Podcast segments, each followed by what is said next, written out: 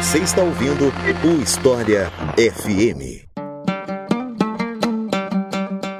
Império Otomano. Com certeza você já ouviu falar dele, mas o que você sabe sobre esse império? Esse é o tema de hoje do História FM. Eu sou Iclis Rodrigues, com a garganta ruim de novo, porque esse ano eu tô batendo recorde de gripes. E para falar sobre esse assunto, eu convidei a professora Monique Sorrachevski, a quem eu passo a palavra para se apresentar para vocês. Então, Monique, seja muito bem-vinda ao História FM. Fica à vontade para se apresentar pro pessoal. Olá, Iclis, pessoal. Agradeço ao convite. Eu sou Monique Sorrachevski, sou historiadora com muito orgulho da graduação e o mestrado na UERJ, doutorado na Fundação Getúlio Vargas, também pós-doutorado aqui não é título, né? Mas a gente segue estudando e sempre trabalhando com a história internacional do Oriente Médio, com foco no Império Otomano. Então é isso, vamos conhecer um pouco mais esse império, depois que eu falar para vocês da nossa campanha no Apoia-se.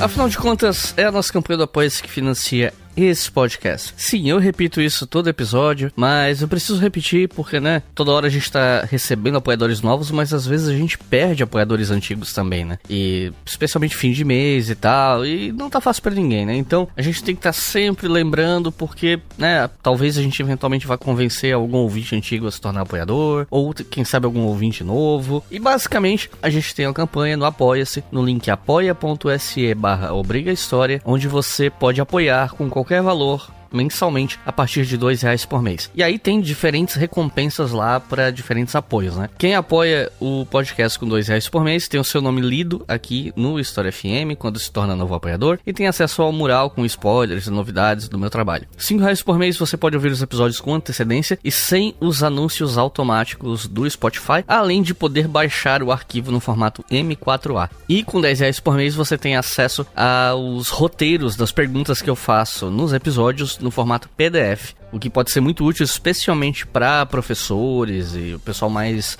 interessado em saber o que, é que foi discutido no programa antes de ouvir, né? Então, essas por enquanto são as nossas recompensas. E os nossos novos apoiadores e apoiadoras são Marcos Gomes, José Nogueira, Renan de Oliveira, Pedro Strozenberg e Maria Carvalho. Muito obrigado, gente. Vocês financiam esse programa, literalmente. Graças a vocês que as milhares de pessoas que ouvem a História FM podem ouvir esse programa gratuitamente, graças a vocês. E se você que está ouvindo quiser apoiar, é só acessar apoia.se barra ou se você quiser fazer um apoio pontual, ou não quer fazer uma assinatura lá no Apoia, mas quer apoiar de alguma maneira, você pode fazer isso pela chave Pix leituraobrigahistoria@gmail.com. Repetindo, leituraobrigahistoria@gmail.com.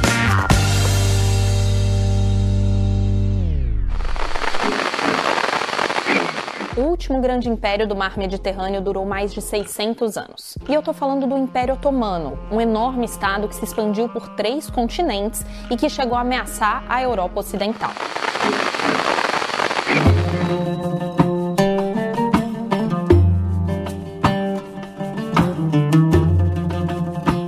Gente estuda a história dos impérios, uma das coisas que mais chama a nossa atenção é a duração né, do, dos impérios. Muitos deles foram impérios que duraram por séculos e tal. E o Império Otomano é um império que existiu por mais de 600 anos. Antes da gente conversar sobre as características desse império, seus principais líderes e tudo mais, eu queria saber sobre a origem desse povo, né? Por mais que a gente seja levado a crer que os otomanos tenham surgido na atual Turquia, parece que eles têm origem em outro lugar, né?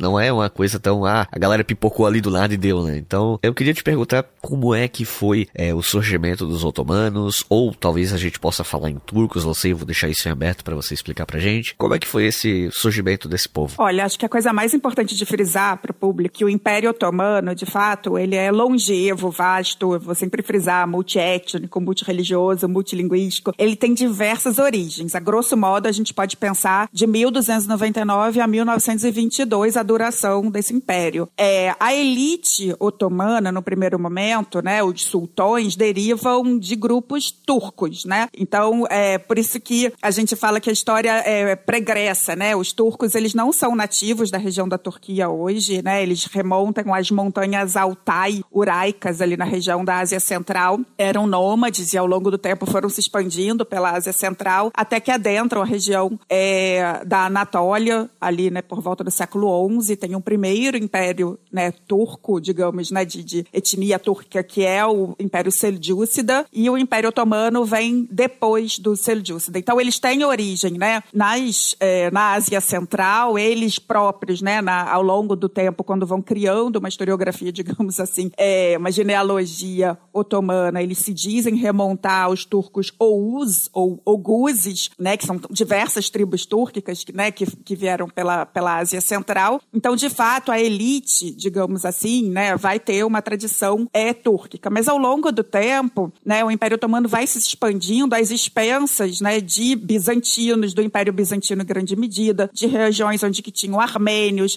de outras tribos túrquicas, é, de contato com os árabes, é, muitos judeus também, desde judeus que estavam do Império Bizantino, depois judeus que vieram né, da Península Ibérica. Então, o que eu queria frisar né, para o público é que o Império Otomano ele vai ser, na essência, multiétnico, multireligioso, multilinguístico, com muitas conexões e, e misturas é, culturais é, de uma maneira geral, mas os povos túrquicos né, vêm, não são oriundos dessa região, eles vêm das montanhas Altai, do que seria hoje a Mongólia. É, acho que é importante frisar isso. E aí já deixa claro, né, Que eu sou uma daquelas que vou brigar sempre quando alguém fala Império Turco-Otomano, exatamente por isso. Multiétnicos, multireligiosos, multilinguísticos e além de né, multicontinentais. Quando a gente vai fazer um episódio, vamos supor, Segunda Guerra Mundial, a gente está falando de alguns poucos anos. Quando a gente está falando de um sujeito, tipo, recentemente teve um episódio aqui sobre Malcolm X, por exemplo, você está falando de algumas décadas. Só que quando a gente está falando de um império que tem séculos de história, é um pouco difícil você selecionar os, os pontos fulcrais, assim, para contar essa história de uma maneira resumida, né? Então, a gente resolveu aqui, eu digo a gente, né, pessoal que tá ouvindo esse roteiro, não é meu, roteiro é do Vitor Alexandre. Normalmente eu não costumo falar do Vitor aqui, então abraço pro Vitor, deve estar tá ouvindo o programa. A gente resolveu né, como próxima pergunta, conversar um pouco sobre a figura do Osman, que foi uma liderança turca, né? Ou otomana, que eu não sei qual seria o termo correto nesse ponto. E aí eu queria te perguntar quem era essa figura, como é que foi a ascensão dele, como é que ele conseguiu unir povos a partir da sua liderança, enfim. Você já deu a dica do porquê que a gente fala Império Otomano, porque deriva exatamente desse cara, Osman, Osmanlã, Osman, otomano, né? Então ele é o, o que começa em grande medida a dinastia, né? Como eu falei, já tinha um outro império turco é, de, de, liderança túrquica é, na Anatólia, né? O Império Seljúcida, que estava numa fase é, decadente, digamos assim. E Osman, em grande medida, ele se torna né, um líder que vai é, juntando ao redor dele é, na, na, forma de um, de um emirado, digamos assim, ali em parte é, da Anatólia. Ainda não é nem no período dele que vai ter a primeira capital. Quem vai, de fato, consolidar a primeira capital é, otomana vai ser o filho dele, Orhan, né? E a primeira capital otomana foi Bursa, ali naquela região da Anatólia. E justamente nessa fase inicial do, né, do que vai ser o Império Otomano, é uma fase de esfacelamento, como eu falei, né, do Império Bizantino. As três capitais otomanas vão ser cidades bizantinas, né? Bursa, depois Edirne e depois é, Constantinopla, é, tem cruzadas naquela região, tem outras tribos túrquicas competindo, né? Mesmo a presença árabe ali é, ao redor. Então ele acaba liderando ainda nos moldes de uma tradição, sim, né? De nomadismo que vem dos povos túrquicos, é, de uma tradição de, de guerrear com cavalo, é, em grande medida. É assim que ele começa esse pequeno emirado na Anatólia. É, os dois, três é, sultões subsequentes, sobretudo o filho dele, Orhan, né? Já vai começar a organizar organizar ali de uma maneira mais. É, tem um autor que eu estou adorando ler, que é o Mark Bayer, né, que fala que é justamente a sedentarização ali dos otomanos nessa fase inicial, né, em torno da cidade de Bursa, redes comerciais, é, e num primeiro momento também criando uma estrutura que talvez explique a longevidade do Império Otomano, que é de é, tolerância, né, apesar de você ter uma liderança é, muçulmana, sunita, de tolerância com outros grupos, sobretudo com cristãos que viviam ali, né? Os cristãos gregos, os cristãos armênios e mesmo os judeus, né? O grande crime era ser xiita. É, mas enfim, então só para falar, Osman começa ali esse pequeno emirado, que é, tinham outros tantos emirados de turcos, de povos túrquicos ali na Anatólia. Ele, por um acaso, é, essa dinastia vai acabar ganhando tração e ao longo do tempo de emirado acaba se tornando império com alguns sultões importantíssimos para a história global. Um outro ponto bastante importante para os otomanos, e que para muitos pode ser encarado como uma das suas principais marcas, é a questão religiosa. Né? Se os turcos surgem no nordeste da Ásia, como aconteceu o contato deles com o Islã e até que ponto essa fé foi importante para a fundação do Império? Então, tem várias é, explicações. É, tem várias explicações a, nesse, nesse contexto ali é, de, de, nomadismo vindo pela Ásia Central. E aí o, o, livro maravilhoso do Peter Frankopan, que é O Coração do Mundo, mostra muito bem isso, né? Eles acabam tendo contato seja na rota da seda, né, rotas comerciais, elas também levavam, né, cultura e religião, então alguns se convertem ali. Tem uma tradição guerreira dos turcos, né, e muitos acabam justamente servindo a grupos islamizados e também se convertem. O fato é que é, a religião do século XI, XII acaba se tornando importante, né, sobretudo o Islã é, sunita. Mas o que é muito importante, e aí tem toda uma historiografia é, fascinante, aliás, fica a dica aí também para quem domina inglês, tem um podcast chamado Ottoman History Podcast. É, criado por estudantes de, de, doutorado há uns 15 anos atrás, né, de, de história otomana, justamente querendo né, discutir esse, essa área de estudos que está tão efervescente é, e que vai mostrar que, na realidade, o Império Otomano, o uso da religião, é, por vezes, a gente tem alguns sultões mais crentes, digamos assim, talvez Bayezid II, talvez Abdulhamid II, que a religião vai ser importante, eles vão usar politicamente, mas em grande medida, por vezes, até bypassam, digamos assim, regras estritas do Islã em nome de uma contemporização, né, para levar adiante esse império complexo. Né? Então, é, é só para te dizer que a religião muçulmana vai ser importante, sobretudo sunitas, a partir de 1517 vai ter esse título de califado, que durante um tempo vai ser mais, é, enfim, só para constar, eles não vão usar isso só na Primeira Guerra Mundial, de fato. Então, assim, a religiosidade tem uma, uma, uma simbologia importante, mas há um grande grau é, de acomodação política e de tolerância por boa parte da história do Império Otomano. Mais uma vez, em relação aos povos do livro, em especial, que a gente está falando desse tipo de tolerância, né? Os judeus e os cristãos. Se você é de um, de um lado tido como é, herético do, do Islã, como xiitas, ou sem uma religião definida, pagão e tudo mais, não era tão fácil a vida durante o Império Otomano. Otomano deriva da versão em árabe do nome Osman, já que o árabe era mais conhecido do que o turco no ocidente. Pouco sabemos da vida de Osman, e muito foi posteriormente criado para construir uma figura quase mítica de um fundador, incluindo a criação do sonho de Osman, quando ele teria sonhado com um vasto e próspero império. O sonho era muitas vezes evocado politicamente, como um presságio e um pacto entre o império e Deus.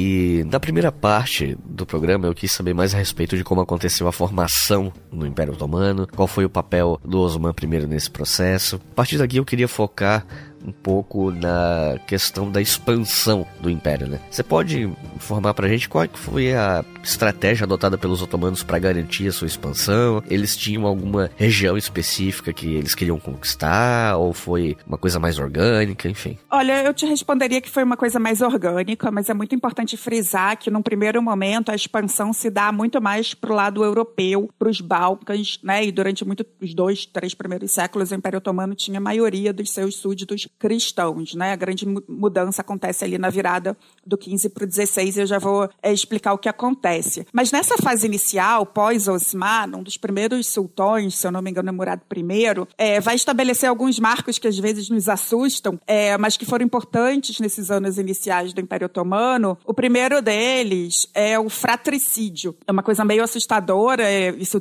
tá, deve, dizem que deriva de práticas dos mongóis, é de que, na realidade, verdade, os otomanos até aprimoram isso, é que só se torna sultão não é pela hereditariedade. Se torna sultão aquele que consegue se livrar dos competidores, normalmente os irmãos, e dos seus filhos, qualquer um que poderia ameaçar a legitimidade. É, então a gente tem o fratricídio, quer dizer, o sultão, que, aquele que consegue chegar né, na capital, Bursa primeiro, Edirne e Constantinopla depois, num primeiro momento, e se livrando de qualquer outra ameaça.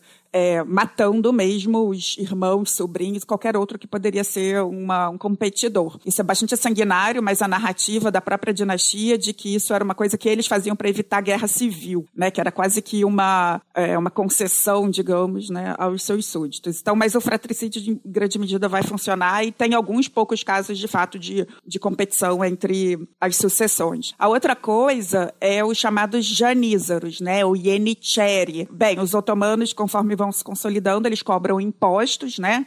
Impostos, é, sobretudo cristãos, judeus, vão pagar a dízia, né, que é um imposto bem específico de tolerância, digamos assim. Eles são tidos né, como. É, tem um termo que fala protegidos por conta do pagamento né, desse imposto. Você tem os impostos né, coletados é, nas regiões agrícolas, mas você tem o chamado Dev Shirme, sobretudo acontecia nos Balcãs, mas também na Anatólia, de tempos em tempos, chegavam enviados né, da capital e coletavam, eu posso usar esse termo, é meio trágico, crianças, meninas meninos entre 8 e 18 anos, cristãos. Esses meninos eram convertidos ao Islã, eram treinados durante muito tempo, sobretudo em termos militares, e eles vão existir como corpo até 1826. Remonta, se eu não me engano, do século XV, 14 para 15. Então, os janízaros vão ser, né, é, numa época de expansão áurea do Império Otomano, eles eram a força militar principal. Né? Tem, tem todo um estudos que mostram que é uma questão de lealdade, né? e muitos é, janízaros podiam chegar a grão-vizires, na né? elite é, otomana. Então, é, seja com fratricídio, seja com essa questão dos janízaros, né? enfim, é, o Império Otomano vai se expandindo no primeiro momento na direção mais né, europeia, como eu falei, Bursa, na Anatólia, né, que é uma cidade linda, se alguém for à Turquia eu recomendo, né, que era um, um dos pontos finais da Rota da Seda, foi a primeira capital, depois eles atravessam os estreitos e chegam a Edirne, Adrianópolis, hoje é uma tríplice fronteira entre Turquia, Bulgária e Grécia, e Edirne era um ponto importante justamente para campanhas na direção da Europa. Né? Os otomanos tentaram tomar Viena duas vezes, ocuparam boa parte dos Balcãs, até que é, foram se expandindo também pelo Mar Negro. Durante muito tempo, o Mar Negro era um lago otomano. Hoje mesmo eu vou dar uma aula sobre os tártaros aqui na livraria Argumento, né, mostrando que a Crimeia foi, foi parte do Império Otomano durante muito tempo. Mas o que eu quero dizer é que a grande mudança na direção do Oriente acontece ali na virada do século XV para o século XVI, quando o Shah Ismail da Pérsia, né, que já era muçulmano sunita, se converte ao xiismo. Então, você tem alguns sultões ali, né, Bayezid II é, e Selim I, sobretudo, que, que vem essa ameaça dupla dos persas como convertidos ao xiismo, seja uma ameaça na fronteira como uma ameaça de que aquele ramo tido como é, herético do Islã adentrasse dentro do Império Otomano, através dos Kazilbash, que, enfim, não, não tem tempo de, de, explicar isso aqui. Então, nesse momento, os otomanos se voltam mais para o Oriente e é justamente o sultanato de Selim I, é muito curto, é de 1512 a 1520, mas ele vai ser a pessoa que vai tomar o chamado platô armênio, né? O Heitor deve ter falado aqui com vocês sobre isso, né? Ou que é quase praticamente a mesma região ali também, né? O Kurdistão e desce pelo que era, né? A Síria, é, o que é, enfim, chega às cidades sagradas de Meca, Medina, Jerusalém, chegando até o Cairo, né, região que, que tinha os mamelucos ali com uma liderança durante muito tempo. Então, a partir daí, no começo do século XVI, o Império Otomano é, ocupa as três cidades sagradas do Islã, vai se expandindo ainda pelo norte da África, eu sempre falo, só não chegou ao Marrocos, né, o Marrocos foi o grande empecilho que não permitiu que os otomanos chegassem é, ao mar Mediterrâneo, e aí passa a ter é, uma maioria de súditos de fato muçulmanos, né? Boa parte do mundo árabe, digamos assim, passou a fazer parte do Império Otomano é, do século XVI até século XIX barra século XX, né? Que depois eles vão se, se esfacelando, né? É, só para a gente está falando aqui de um império longevo, vasto, com muitas peculiaridades, né? Quando a gente perpassa esse período que eu estou falando, eu acho importante a gente frisar que quando a gente estuda é, a história otomana. Tem horas que a gente vai falar mais de uma elite, que vai ser importante, tem horas que a gente vai frisar as figuras né, dos sultões. A grosso modo, né, nesse período de, de expansão que eu estava falando, a gente tem a figura né, de Selim I, que é esse sultão que de fato né, vira o Império Otomano é, para a fronteira mais oriental e vai tomar o platô anatoliano ali da região de que tinha os armênios, né, o Kurdistão, as cidades sagradas do Islã, chegando até é, o Egito e depois a gente vai ter uma expansão otomana é, para o norte da África. A gente tem a figura né, de é, o, o, o Mehmet, né, o sultão Mehmet, que na realidade foi anterior, que foi o que toma Constantinopla, mas sobretudo o filho de Selim I, Suleiman o Magnífico, que é aquele que vai governar por mais tempo. Na história otomana ele é conhecido como é, Suleiman Kanuni, o legislador, porque ele governou durante tanto tempo que teve, é, ele conseguiu organizar mais administrativamente o império, né, ter esse cuidado com legislações é, e tudo mais. Então, a gente tem o que eu queria responder para você é que no primeiro momento, né, há uma expansão, uma presença otomana muito importante, né, é, nos Balcãs, na Anatólia, depois se expande mais para o Oriente. Durante vasto tempo, é, o Mar Negro foi um lago otomano. Isso só começa a mudar com a ascensão da Rússia ali no século XVII e teve uma presença mesmo é, no, no norte da África. E esses sultões, né, só para resumir aqui, a gente fala de Osman como o primeiro, né, o que dá o nome à dinastia dinastia. Depois eu frisaria a figura de Fatih Mehmet, Mehmet o Conquistador, que toma a cidade de Constantinopla, embora ele governe por 30 anos, ele é muito importante. Selim I, que é esse que faz do Império Otomano se voltar para o Oriente, né? E, e a partir de 1517 o Império Otomano ganha o título de califado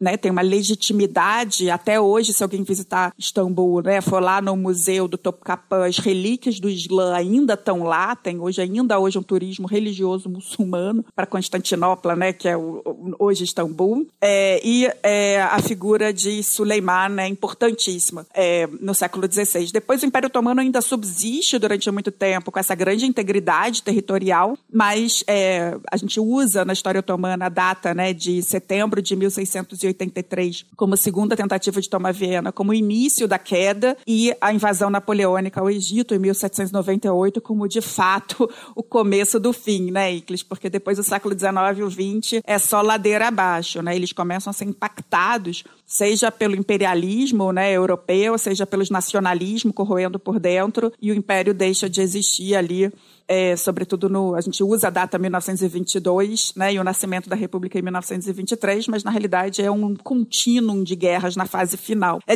é difícil, né, a gente no Brasil ter um, lidar com tanta longa duração aqui. Espero ter sido clara aí nessa resposta. Em 1383, Murad reivindicou o título de sultão. Ele morreu na Batalha do Kosovo contra os sérvios, seu filho e sucessor foi capturado pelo turco-mongol Tamerlão, iniciando uma guerra civil de 11 anos pela sucessão otomana, até a ascensão de Mehmed, a grafia turca de Maomé.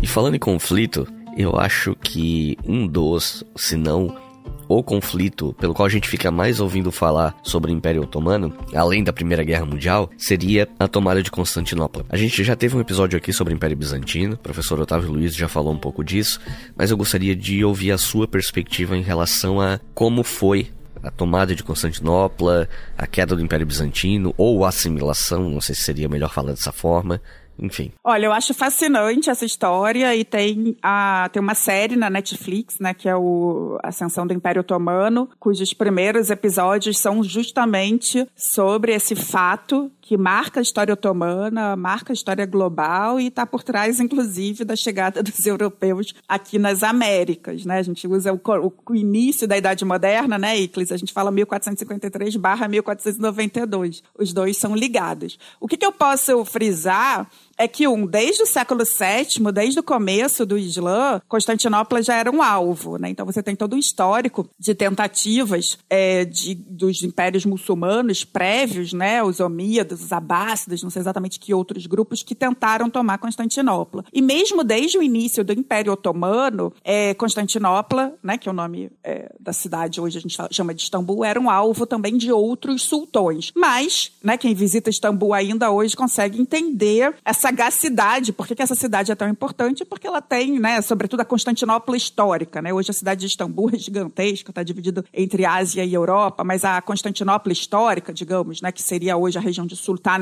Ahmed e Fatih é, em Istambul, ela tem um braço de mar, né, que é o Bar de Mármara, ela tem um braço de mar que entra no território europeu, que é o Chifre de Ouro, ou Halit, e tinham muralhas, assim, super protegidas, né, que por isso era muito difícil atacar, embora os cruzados tenham ocupado lá, acho que no século XIII, Constantinopla durante um tempo. Então, para resumir, os otomanos, os muçulmanos em geral e os otomanos em particular já tinham a, a cidade como alvo, é, e quem de fato vai conseguir tomar a cidade vai ser o sultão Fatih, né? Fatih Mehmet, né? É, Fatih quer dizer conquistador. É, hoje é um nome muito comum na Turquia, né? O sultão Mehmet II, que ele tinha, ele assumiu o poder com 19 anos e vai pensando formas de, de fato levar adiante a tomada dessa cidade, como eu falei, né? Tão bem protegida. E com 21 anos, exatamente no dia 29 de maio de 1453, é, ele acaba conseguindo né, é, tomar a cidade até hoje, 29 de maio, tem festejos, né, um marco é, ainda hoje para a República da Turquia. É, e qual é a sagacidade né, do, do sultão Mehmet? Né? Primeiro, é, em termos militares, né? Porque os, no, no, chifre de ouro, por exemplo, tinha uma corrente, então era muito difícil entrar com embarcações. Ele dá a volta. Essa série mostra muito bem, com barcos por trás do bairro de Galata, que era uma colônia genovesa, e, e, e pega de surpresa os bizantinos com barcos numa frente que eles não estavam preparados. Ele se associa a um cristão, que é o Urban, que, que tinha feito um, uma, como fala, uma uso do canhão, um canhão gigantesco, né, e que de fato vai ter um impacto nas muralhas. Ele já tem um histórico de sapadores, né, aqueles que vão por debaixo das muralhas, justamente com aquele, aquela força ainda muito forte, então, que era chamado janízaros, que eu falei para vocês. Todo um estudo militar, ele vai estudar campanhas prévias, né, o, tô lendo esse livro do Mark Bayer que eu falei, que se chama The Ottomans, que é fascinante, que ele entende que Sultão Na realidade, ele pode ser entendido como um rei europeu é, e um rei é, renascentista, né, no sentido de juntar interesses científicos e línguas, em culturas, né, e, e, de fato, né, a gente na história não gosta de pensar nos grandes homens e grandes feitos, a gente já bypassou isso, mas quando a gente pensa esse fato histórico, né, a tomada de Constantinopla pelos otomanos no dia 29 de maio de 1453, é, a figura do, do sultão Mehmet é bem importante, né, por conseguir mobilizar as tropas, né, mesmo, enfim, tem lá vários reveses e, e consegue, de fato, tomar a cidade. A prática otomana, e por isso o Império vai se expandindo e tendo vários grupos se juntando né, a eles, era nos primeiros três dias de tomada da cidade, você dá autorização para aqueles que se juntavam às tropas a tomar o butim, né, que são as riquezas achadas, escravizados né, e tudo mais, e depois de três dias é a reconstrução da cidade. E aí o grande feito, e Clis, eu queria muito, depois eu vou escutar o episódio, né, sobre a história do lado bizantino, eu nem sabia que tinha especialista em história bizantina no Brasil, quero ficar amiga de infância, que eu acho que isso é um buraco, né, é, mas o grande feito é, do sultão Mehmet é de é, fazer de Constantinopla, né, Bizâncio, a sua capital, então de 1453 até 1922/23 vai ser a última né, capital é, dos otomanos. Hoje a capital da Turquia não é Istambul, é Ankara, onde eu morei. E o que, que ele vai fazer ao longo dos anos subsequentes? Ele vai ficar no poder até a morte dele. É, ele morre em 1481, né? Então quase 30 anos. Ele vai remanejar, vai ressignificar muitos locais, né? Eu acho que o grande símbolo é sobretudo a Basílica de Hagia Sofia, né? Santa Sofia, um lugar importantíssimo para os bizantinos. Eu tenho um amigo grego que fala para mim que até hoje, se a gente visita né, a Hagia Sophia e tiver alguém com lágrima nos olhos, ele fala com certeza é um grego, porque essa, esse lugar tem uma simbologia né, para os gregos né, que, que, descendem dos bizantinos, uma simbologia religiosa. O que o sultão Mehmet faz, ele, recon, ele converte a basílica numa mesquita. Né? Ele cobre, dizem que demorou tempo, mas acaba cobrindo os mosaicos, né, porque a religião, né, os greco-ortodoxos têm uma forte ligação com os mosaicos, né, com, as, com a iconografia coisa que os, os muçulmanos não vão ter. Vai né, indicar o lugar de Meca, os minaretes. Então, a mesquita mais importante do Império Otomano vai ser justamente a Santa Sofia e ela vai servir de parâmetro, inclusive, para a construção das mesquitas da época áurea otomana, né? Enfim, o período sinanesco. É, tem também, quer dizer, a, ele repopula, não sei se a gente pode usar esse termo, a cidade vai ficar esvaziada. Ela já estava esvaziada, né? A fase final do Império Bizantino, né? A cidade já tinha tido meio milhão de habitantes no, na época áurea. Nessa época fala de cerca de 50 mil pessoas e, e depois, né, da vitória otomana muitos mortos, escravizados. Então, o que o sultão Mehmet faz, ele manda vir, que são as chamadas migrações forçadas, a Surgun, judeus que viviam na Macedônia, mesmo armênios, enfim, ele repopula a cidade é, e constrói instituições que vão ser importantes por boa parte da história otomana, como o é, Gran Bazar, por exemplo, né? Hoje ainda é um lugar turístico, né? Mas vai ser um lugar de trocas comerciais importantíssimas, né? Foi construído por é, o sultão Mehmet, o Topkapı, que vai ser o palácio dos sultões até o século XIX. Então, a tomada de Constantinopla para o Império Otomano, que é o que eu estou frisando aqui, é importantíssima porque se torna a capital, tem toda uma construção de uma simbologia, né? De poder, aquele emirado lá com traços nômades que eu falei no início. Não, agora ele é um império realmente, né? Universal universal, né? E, e com essa, esse impacto que eu falei para a história global, porque você tinha é, algumas rotas né, que passavam por ali, quer dizer, as cidades e estados italianos faziam comércio em grande medida por Oriente. Por ali busca-se caminhos alternativos e por conta disso acaba-se chegar às Américas. Né? Então a história otomana tem também um impacto é, na história global. Tem toda uma historiografia, último ponto que eu vou falar aqui ainda sobre Constantinopla, que eu acho fascinante, que é o impacto também no chamado Renascimento, né? que nos,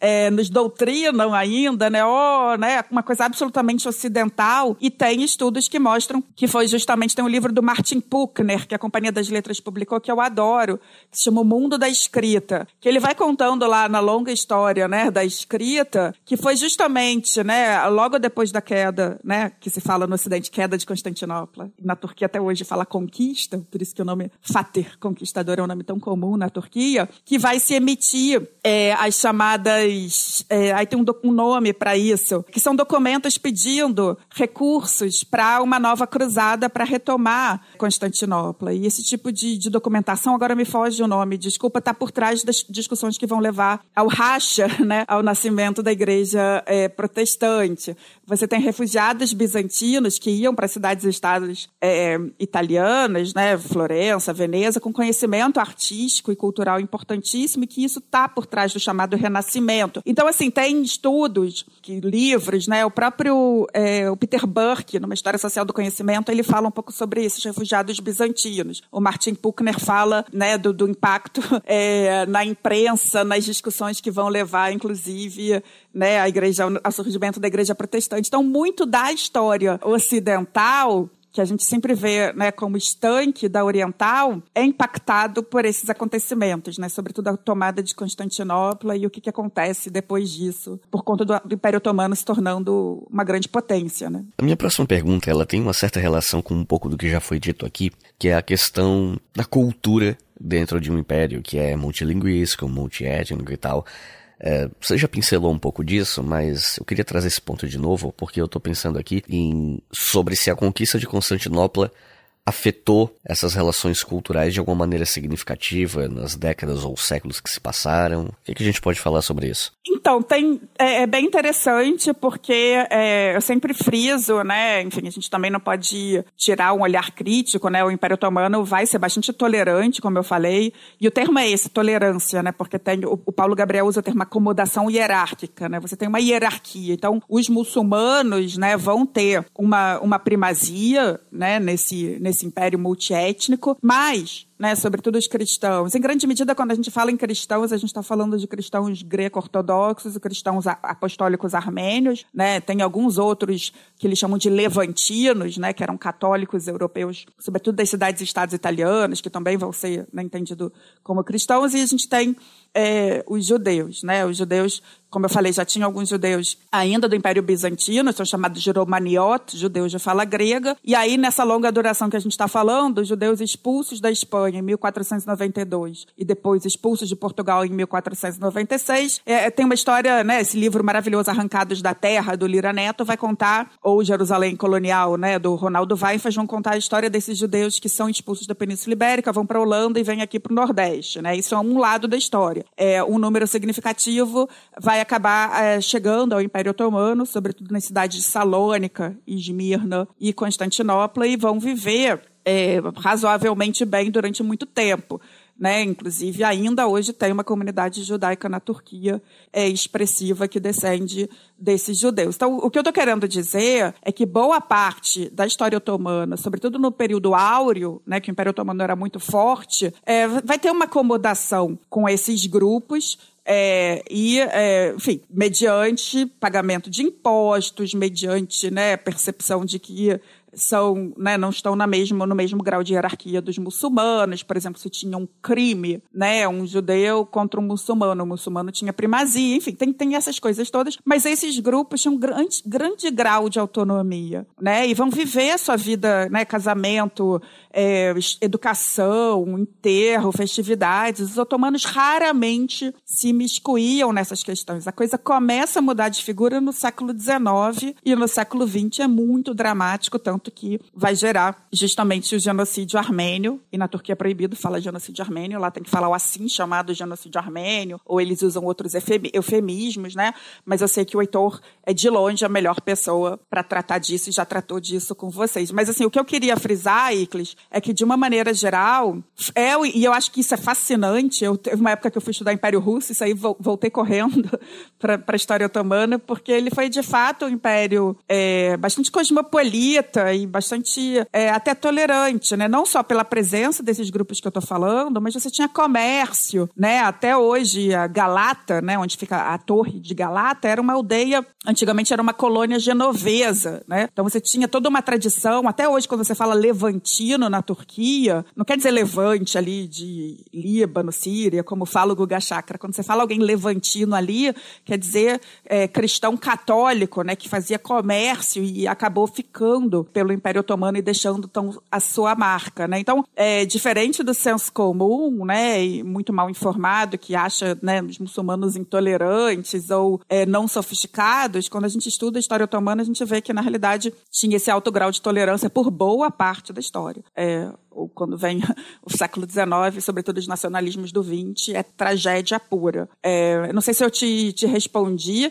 E, e mesmo esses grupos, eles viviam é, em grande medida, né? Só as lideranças pagavam os impostos, né? E faziam a troca com a elite otomana, mas você tem comida, música. É, tem uma influência que, que é fascinante. Até hoje tem gente que estuda isso. Eu acho fascinante, sobretudo cidades como Salônica, hoje é grega, né? E Izmir tem essas marcas aí desse cosmopolitismo. Eu sei que tem gente que não gosta desse termo, eu adoro. Eu adoro essa, essa sensação de que as civilizações são muito mais porosas do que a gente pensa. E o Império Otomano é um grande exemplo.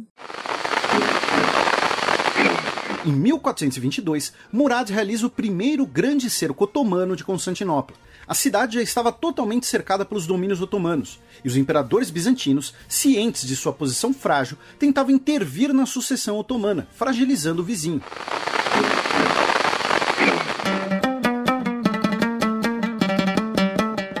No século XVI, mais ou menos ali em meados de 1570, o Império Otomano se viu combatendo diversos outros reinos europeus, ou repúblicas como Veneza, Gênova, enfim. E todos esses governos europeus se uniram contra o Império Otomano a partir da criação da Liga Santa. A motivação para esses conflitos foi só uma questão religiosa ou até que ponto a Aliança Europeia contribuiu para o avanço ou não dos otomanos no, no continente, ou para barrar esse avanço? É, na realidade, quando a gente.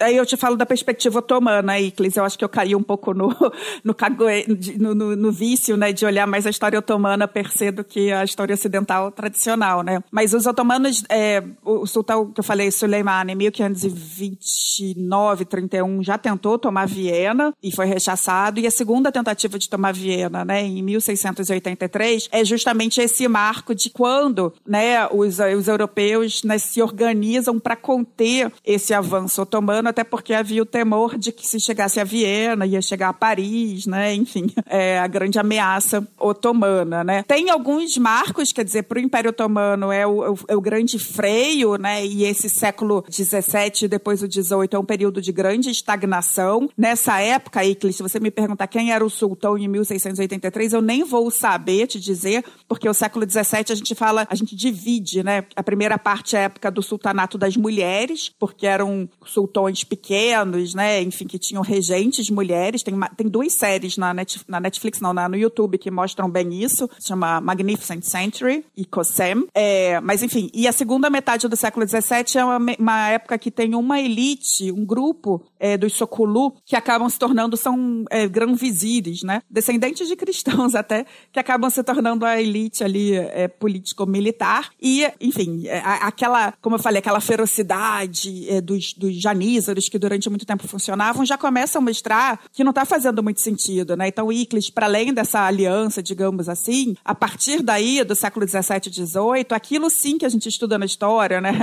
Revolução, na, na, escola tradicional, né? Da, da Revolução Industrial, dessas mudanças da Europa, começam a impactar no Império Otomano. Né? Então, eles começam a perceber que as vantagens que tinham, sobretudo em termos militares, é, não estão dando certo. Nesse, e a, minha tese de doutorado vai ser um pouco sobre isso. Né? O Império Otomano vai começar a tentar emular instituições europeias e tentar usar diplomacia ali é, né, no século XIX, sobretudo, para tentar conter né, é, parte do, das suas perdas. Enfim, eu dei uma, uma viajada aqui, mas sobretudo para te frisar que sim, 1683, né, essa articulação por parte dos europeus, né, com uma liderança polonesa num primeiro momento, né, na cidade de Viena, ela é um marco de, de estancar o avanço otomano. Durante um tempo, eles quase que ficam marcando passos, eles não perdem tantos territórios e eles começam a retroceder depois. Então, é importante esse lado, né, Habsburgo, no primeiro momento. Eu sempre conto, né, dessas curiosidades, né, que é, dizem que padeiros em, em, Viena teriam feito o símbolo dos otomanos, né, que é o crescente, é, fizeram um pão com esse formato que a gente chama de croissant ou media luna, então tem um impacto gastronômico, tem o impacto do café também, uma das formas que o café entra na Europa Justamente com prisioneiros de guerra otomanos, né, que já consumiam café aos montes e acabam ensinando também aos europeus. Mas, enfim, para além dessas, dessas curiosidades, a partir daí a gente tem um, enfim, o começo de uma, uma perda de, de impacto né, dos otomanos e mesmo de eficiência militar. E, por outro lado, mais ou menos nessa mesma época, a gente tem a Rússia né? Aí sim, né? A gente tem as Romanov ali se formando e se avançando, sobretudo, é, no Mar Negro, às expensas, né, de territórios otomanos, né? No primeiro momento a Crimeia, que era governada por tártaros, né, que, que faziam parte do Império Otomano, tinha um papel importantíssimo na história otomana, e também regiões da Circácia, né, o, o norte do Mar Negro, ao longo dos séculos subsequentes vão ser tomados pelos russos e isso começa é, justamente a, a fase de retração otomana. Falei a beça, não sei se faz sentido aí, porque é muita, muita informação geográfica além de história, né, Iclis? Sim, Léo, é. Geografia, às vezes, a gente subestima o quanto faz falta para historiadores, né? Tipo, conhecer os lugares onde essas coisas estão acontecendo. E falando é, em geografia, eu queria situar a gente de novo em Viena, porque é, você comentou sobre as tentativas de tomar Viena. Né? E nos últimos anos, eu acabei observando na internet que o fracasso otomano de tomar Viena, especialmente com a articulação polonesa, virou uma espécie de é, evento mitológico para a extrema-direita europeia de que seria um momento em que a Europa foi salva dos, entre aspas, maometanos, que a que a cristandade foi salva, que os valores europeus e parará piriri foram salvos por conta da vitória em Viena, não sei o que. E aí eu queria pedir para você comentar um pouco sobre as apropriações que a extrema direita faz né, dessa desse evento, né? Ou se quiser comentar o evento em si, entrar em mais detalhes, fique à vontade. Eu, eu, na realidade, eu, eu vou é, subverter, né? Até porque eu não tenho muitos detalhes, né? Eu, eu me aprofundei nas minhas pesquisas no, do Império Otomano de 1850 para cá. É, o que eu posso te dizer é que sim, a gente tem, por exemplo, os sérvios que falam da Batalha de Kosovo de 1389, para a gente ver, né, como o passado não passa, ou os turcos que ainda hoje festejam a Batalha de Manzikert, né, de 1071, que é a primeira vez vez que os, na realidade, os turcos seljúcidas vencem, né? Eles adentram o território anatoliano e vencem os bizantinos. A gente vai ter esses usos aí, né, e abusos da história é, quem for estudar o Recep Tayyip Erdogan, vai, tem muita história, né? Tem otomania aos extremos e outras né, fixações históricas, por exemplo. É, eu acho que a extrema-direita eu não eu domino menos do que eu deveria, Iclis, esses usos, mas faz sentido, né? Porque, de fato, foi o, né, o, a, quando conseguiram conter, como eu falei, né, o avanço otomano e, e, de fato, né, começa a ter essa retração. Ali os Habsburgos, por um lado, e como eu falei, os Romanov, por outro, né? Os três impérios multiétnicos que vão se esfacelar na Primeira Guerra. Mas o que eu te responderia seria o contraponto, que é um pouco o que eu faço da minha vida, Iclis. Mais do que falar o que a extrema-direita fala, né, essas buscas de histórias paralelas, né, Brasis paralelos, Europas paralelos, que, que, enfim, que eu acho que a gente tem que estar atento. Mas o que eu acho fascinante é justamente como, aí eu posso falar um pouco como judia, é o contrário, né? Por exemplo, quem queimou judeus e mouros, né, fogueiras na Inquisição, né, de uma maneira bastante cruel, foram os europeus. E esse judaísmo é, os judeus, por exemplo, de Salônica, os judeus foram maioria na cidade de Salônica, que foi otomana até 1911, depois se tornou grega. Quem vai aniquilar, aniquilar mesmo esses judeus foi Auschwitz, foram os nazistas. É, não foram os muçulmanos né, líderes do Império Otomano. Como eu falei, boa parte da história do Império Otomano foi de convivência, de tolerância, obviamente, né, com, com uma série de, de questões, enfim, não era uma democracia ou algo assim. Tem, muita, tem muitas histórias, sobretudo na fase inicial do Império Otomano, que cristãos é, preferiam viver sob domínio otomano do que, enfim, às vezes sob domínio de outros cristãos, né? Mas, enfim, esses, é, o desenrolar da história, né? é complexo e é, a gente tem que ficar atento sobre esses usos e, e, abusos, né? Agora, só uma curiosidade em relação à Polônia, Iclis, eu sou de família é, judia polonesa e eu confesso que eu não tinha muita ideia, enfim, né? Meu avô não, não, falava muito da Polônia, sofreu muito, né? Veio fugindo aqui para o Brasil nos anos 30. E quando eu fui morar na Turquia, eu fiquei morrendo de medo. Eu falei, ai, vou ver que eu sou judia. Cara, eles viam que era polonês.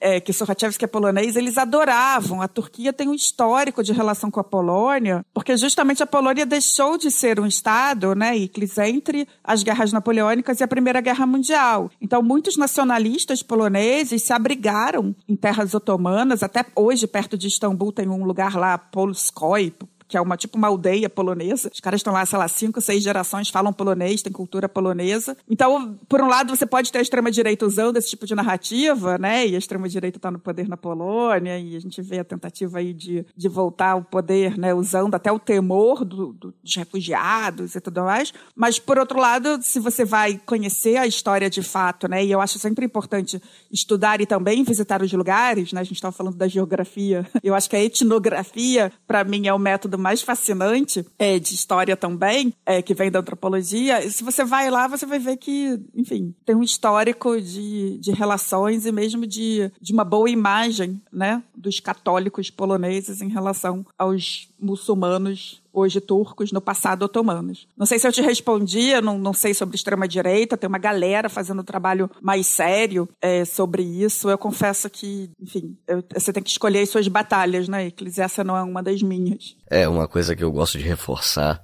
nas redes, etc., é que não dá para ser especialista em tudo. O pessoal ouve a gente falando de história geral e acha que você é especialista em todos os temas desde a antiguidade. Então não é assim, tá, gente? Ah, sim. Se você quiser colaborar com o História FM, você pode fazer isso via Pix usando a chave leituraobrigahistoria@gmail.com. E assim você colabora para manter esse projeto educacional gratuito no ar. Depois de um período de crescimento e conquistas, o Império Otomano viveu um momento de estagnação entre os séculos 17 e 18. Aí se eu estiver errado, fica à vontade para me corrigir, mas estagnação não necessariamente é algo negativo quando a gente fala de um império estável, que sobrevive há muito tempo e tal. Então eu queria te perguntar, Quais foram as reformas administrativas ou até culturais que os otomanos precisaram fazer para se manter atuantes num período de tantas transformações para outros impérios, com ascensão de outros impérios inclusive? É, o que, que eles fizeram para se manter relevantes nesse tabuleiro da geopolítica da época? E queria saber se as universidades otomanas tiveram algum papel nesse processo. Olha, na realidade, é, aí eu já entro mais no, no, tema que eu fui estudar, né? Quando eu, eu, fiz parte do doutorado estudando na Bilkent University em Ankara e né, até hoje frequento é, os meios, né? Menos do que deveria, né? Por, por, razões de muitas agendas, mas os meios de estudos otomanos. A gente fala que, na realidade, como eu falei, né? O, o Império Otomano vive essa estagnação, de fato, mas mesmo assim, três continentes, né? Ainda muito presente, né? Em diversos espaços.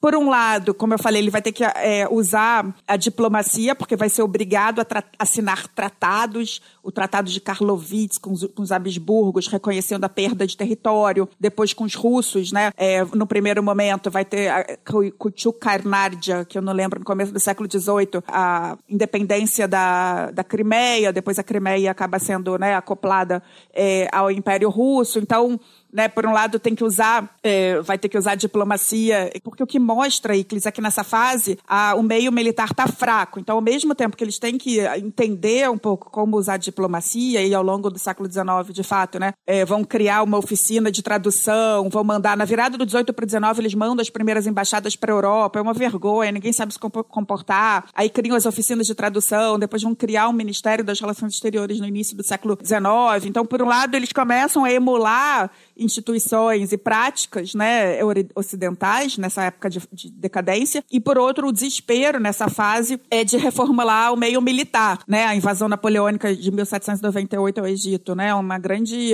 é um, tem um grande impacto, né? Porque, imagina, Napoleão vai ficar. Ele fica, próprio fica pouco tempo, mas invade o Egito, né? Que é uma província é, importantíssima. E aí tem um sultão ali na virada do século XVIII para o século XIX, que é o Selim III, que ele já começa um esforço de tentar modernizar é, as Forças Armadas. No primeiro momento, eu só queria dizer o quê? A, tinha que acabar com os janízaros. Como eu falei lá, olha, aqueles meninos que originalmente cristãos, convertidos ao Islã, e que durante muito tempo foram forças militares áreas importantíssimas, sobretudo quando a gente pensa a tomada de Constantinopla, ao longo do tempo eles foram ficando fracos militarmente e poderosos politicamente. Às vezes eles faziam revoltas, greves, né? E os sultões ficavam é, sem, ficavam de mãos amarradas, né? Então a gente tem ali num sultão subsequente, agora eu acho que é Mahmud III, agora não lembro qual é o sultão, logo depois de Selim III, que é 1826 a gente tem o chamado evento auspicioso, ele chama os janízaros para um evento lá, um DR, né, discutir a relação, e na realidade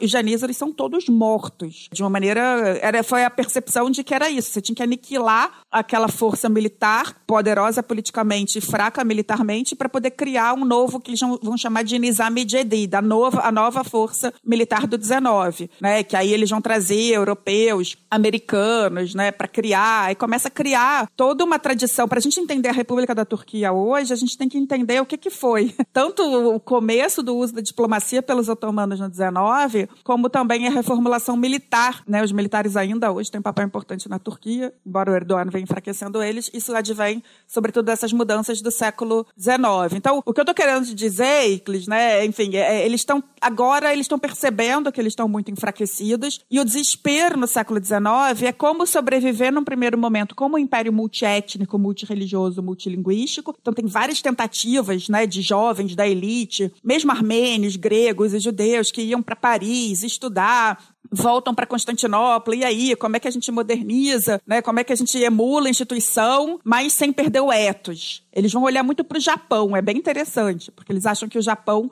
faz isso, né? Quer dizer, consegue se modernizar, né? E, e lá na frente vai vencer né, a Rússia em 1905, faz a Revolução Meiji, se moderniza, mas mantém um ethos próprio e ascende como potência, né? Então isso é bem interessante, porque eles estão ali no século XIX meio que vendo vários casos, mas não, não vai adiante. Na realidade, os nacionalismos começam a ganhar força. A, a Grécia se torna independente ali nos anos 20, 1800 1820, né, a cresce um, um, nacionalismo armênio e, é, enfim, é só o, império vai ficando cada vez mais esfacelado e deixa de existir ali é, no começo do século XX. Em relação a, você falou universidades, é, não tem exatamente uma universidade, mas fruto aí dessas reformas do 19, a gente vai ter a criação de uma escola, que é o chamado Galatasaray Liceci, que é tipo um colégio Pedro II aqui no Brasil. Brasileiros devem conhecer o Galatasaray por causa do time de futebol, né? Que Galata é uma, uma, um trecho ali da cidade de Istambul, Sarai quer dizer palácio, né? Palácio de Galata. Eu nem acompanho futebol, mas eu conhecia por causa do time. é, Galatasaray é, é enfim, é, porque tem a, a, o time de futebol que nasceu da escola, né? Mas até hoje, quem anda ali pela Istiklal Caddesi, que é a avenida mais importante, né, do lado europeu de Istambul, o Galatasaray tem, enfim, é, é tipo o Colégio Pedro II, porque ele vai ser um colégio ali, tipo ensino médio, digamos assim, que vai treinar a parte da elite que vai ascender politicamente. Né? Era, tinha de muitos dos grupos, vários grupos, como eu falei, mas cada vez mais turcos, né? E aí, como eu falei, nessa fase final dos, dos nacionalismos, aí ganha força um nacionalismo turco. Eu sempre brinco que eu só não vou implicar se alguém falar Império Turco-Otomano para a virada do, do começo do século XX, né? Quando aí sim tem turcos étnicos com uma narrativa túrquica panturanista, enfim, ascendendo, né? Mas enfim, eu tô dando essa viajada toda para falar que não existe exatamente exatamente universidades, começam a ter escolas. É, muitas das escolas, inclusive, foram criadas por missionários norte-americanos e europeus. Hoje, a universidade mais importante da Turquia, que é a Bósforos Boazid, em turco, ela hoje é uma universidade pública, mas ela foi criada como um college, Robert College, né, por missionários protestantes norte-americanos no século XIX. Né, uma escola que depois virou universidade, enfim, né, Orhan Pamuk, meu ídolo, o amor da minha vida estudou lá, é, entre outras pessoas. Então, assim, só para te responder especificamente sobre universidade, você tem ali um começo de escolas militares, do Galatasaray, escolas criadas por missionários, que estão por trás. É mais importante para a gente entender a Turquia de hoje, né, do que essa fase final do Império Otomano, porque eles até tinham, né, tentavam modernizar e centralizar essa fase final do Império Otomano é de muita tentativa de centralização. Talvez o segredo dele ter sido tão longevo é que ele era bastante descentralizado. Né? Você tinha é, notáveis líderes locais com grande grau de autonomia e que pagavam imposto, mandavam soldados, né? declaravam né, que o Império Otomano era o soberano, e isso funcionou durante muito tempo. No século XIX, eles estão desesperados, eles estão com medo por conta das ameaças das potências europeias, desses nacionalismos. Então, eles começam a centralizar, inclusive usando tecnologia, estradas de ferro, é, os, os, telégrafos, né? O século XIX é os sultões ali em Constantinopla tentando ter esse domínio mais direto e é, não vai adiante, né? O império é, ele é impactado aí por, por vários craquelamentos e ao, ao, longo do século XIX o Império Otomano vai perder a Argélia para a França, depois perde a Tunísia para a França em 1881, a Argélia em 1830, né? A Inglaterra começa a dominar indiretamente o Egito, onde tinha sido aberto o Canal de Suez em 1869 os britânicos dominam indiretamente a partir da década de 1880. Então, a gente tem, é, às vezes de forma mais direta, ou às vezes de forma indireta, as potências ali, de fato, olhando para o Império Otomano como doente né, é, da Europa, né, do, é um termo que o Czar vai falar, e ele vai perdendo, de fato, é, a soberania por muitas, muitos dos seus territórios. Né? Até que na fase final é um contínuo de guerras, né? a, a Guerra da Tripolitânia, 1911, a Guerra dos Balcãs 12 e 13, a Primeira Guerra Mundial 14 e 18, a chamada Guerra de Independência da Turquia de é, 1919 a 1923. Aí, aí de, deixa de existir o Império Otomano e só nasce, de fato, a República da Turquia do seu núcleo duro. Com a chegada do século XVI, dois sultões conseguiram transformar o Império Otomano na força dominante no mar Mediterrâneo: Selim I e Solimão I. Selim I foi sultão por oito anos e liderou uma das maiores expansões otomanas. Acabou com o sultanato mameluco e anexou a Síria, a Palestina e o Egito. A Argélia também acabou se unindo ao império. Com as anexações, os otomanos tomaram o controle das cidades santas de Meca e Medina, os locais mais sagrados do Islã.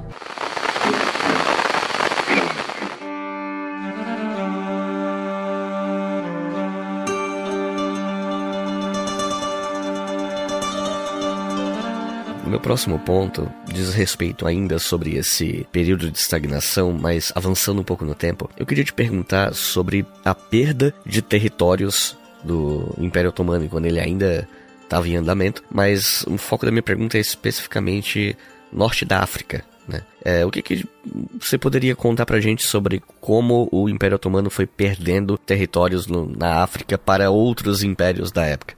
Então, na realidade, a forma como o Império Otomano dominava o norte da África, em especial, acho que o Egito tinha um domínio mais, mais direto, né? Até porque o Egito fazia parte de uma das rotas do Hajj para Meca, né? E um dos compromissos do sultão era garantir que os seus súditos seguissem. Né? Você tinha a rota de Damasco e a rota do, do Egito. É, você tinha toda uma história de eunucos que trabalhavam no palácio, mas que tinham ligação com o Egito. Enfim, o, o Egito, né? Depois o Canal de Suez e, enfim, o Egito tem uma, uma ligação mais direta, né? É, com o Império Otomano, mas a partir é, do que seria a Tripolitânia, né, a gente pode pensar Tripolitânia, Tunísia, Argélia, né, essas regiões ali do, do norte da África, historicamente, né, do Maghreb, o domínio otomano era indireto, como eu falei, eram deis, né, você tinha líderes locais, normalmente chamados de deis, que é, reconheciam, né, que, que Constantinopla era importante, como eu falei, pagava impostos, pagava, mandava soldados, mas historicamente eles já davam trabalho, tá, Iclis? A gente tem essa região era chamada de Costa Bárbara, e aí eu sempre lembro que o hino dos Mariners norte-americanos, né, From the Shores of Tripoli, né, começa assim, porque historicamente ali, quando tinha navegação, você tem um histórico de é, sequestros de navios e escravização da, das tripulações, né? E aí o, sultão volta e meia ficava numa saia justa, né? Porque chegavam lá potências europeias, os representantes falando, olha só, né? Estão sequestrando. É, tem até a história do, um pouco antes do uh, Cervantes, né? Que acho que ele foi para Argel. Enfim, você tem um histórico ali é, de, de, líderes locais que, mesmo no Império Mameluco e depois, né, com, com domínio mameluco indireto, mas com, sobretudo com os otomanos, que, enfim, você tem essa questão do, dos navios, né? E ao longo do século XIX, a gente tem a percepção das potências, sobretudo a gente está falando de França, Inglaterra, num primeiro momento, é, a Rússia olhando por fora e mais, mais para frente a Itália, de que né, essa região era importante por si só, mas sobretudo pelo caminho para as Índias, né? Então a gente tem a França tomando a Argélia, 1830. Teve uma grande resistência, né, do Abdelkader, que era um líder que depois vai para Damasco. Enfim, não é uma coisa de um dia, mas enfim. Então, como eu falei, a França toma a Argélia. Depois, a abertura do canal de Suez, né, em 1869, né, em, associação, tinha uma liderança, o Khediva, que era o líder do Egito, né, enfim, se articula ali com franceses, né, vai ser o Ferdinand Lesseps que abre o canal de Suez, mas de, de fato aquela região fica muito importante para os britânicos, porque encurta o caminho para as Índias. Por isso que ali no começo da década de 1880 tem uma revolta no Egito, né, já tem essa instabilidade no Império Otomano, os britânicos ficam muito preocupados e acabam de, dominando indiretamente. Eles só assumem o domínio no Egito na Primeira Guerra, mas indiretamente eles já estavam dominando ali desde a década de 1880. A Tunísia, como eu falei, os franceses tomam em 1881. Tem ali ilhas também, né, do que vai ser o Chipre, enfim. As potências europeias estão se dividindo ali, dominando. A Itália se unificou tardiamente, né, chegou atrasada em 1911 ela vai tentar tomar a Tripolitânia, que é diferente da Líbia de hoje, tá? Os otomanos, eles sempre governavam muito mais próximos da costa, tá? Se a gente pega o mapa de hoje, eu tenho até um mapa aqui da África na minha frente, a gente vê esses territórios mais para dentro, né? Regiões mais desérticas. Os otomanos estavam muito mais é, com a liderança bem próximos do, da borda ali, né? Do, do Mediterrâneo. Então, em 1911, os italianos né, atacam a Tripolitânia e acabam tomando também. Então, esse norte da África otomano, né, que vai do Egito à Argélia, tem um pouco essa história. Lembrando que o Marrocos nunca fez parte do Império Otomano, embora tivesse relações né? Ele, enfim, vai ser sim nessa época tomado pela França e articulado com a Argélia, com a Tunísia, mas é uma outra lógica. Eu queria retomar um pouco um ponto, você comentou sobre como os russos estavam ali meio que por fora e tal. Você já tinha comentado antes no episódio que os russos e os otomanos tinham uma rivalidade histórica e tal. E eles tiveram alguns conflitos entre si, como Guerra do Cáucaso, Guerra da Crimeia. E aí então eu queria te perguntar assim, se você pode falar um pouquinho sobre os, esses conflitos, mas principalmente por que que esses dois impérios tinham uma rixa histórica? O, o, qual é o conflito de interesse que fazia com que eles fossem inimigos em tantas situações? Olha, tem na realidade, tem esse livro dos Romanov, né, do o livro dos Romanov do Simone Sebag Montefiore, que é bem interessante porque ele tenta fazer também, né, um apanhado geral da história dos Romanov. Como eu falei, né, na realidade a história russa, do que, é, do que seria a Rússia, ela começa ali em 1603, se eu não me engano, né, no século 17. Então a gente já está falando de séculos de história otomana, né, como, como eu falei, né, tipo, bastante rica, sofisticada e com, com, com outras ligações. E o Mar Negro era um lago otomano, né? Eu não conheço tanto quanto deveria a história russa, mas a Igreja Ortodoxa Russa, ela deriva da Igreja Bizantina, né? E também de Kiev, enfim. Então, é, você tem um histórico de. Dizem que os, os, os czares chamavam. Nunca falaram Istambul, Constantinopla, eles falavam Czargrad,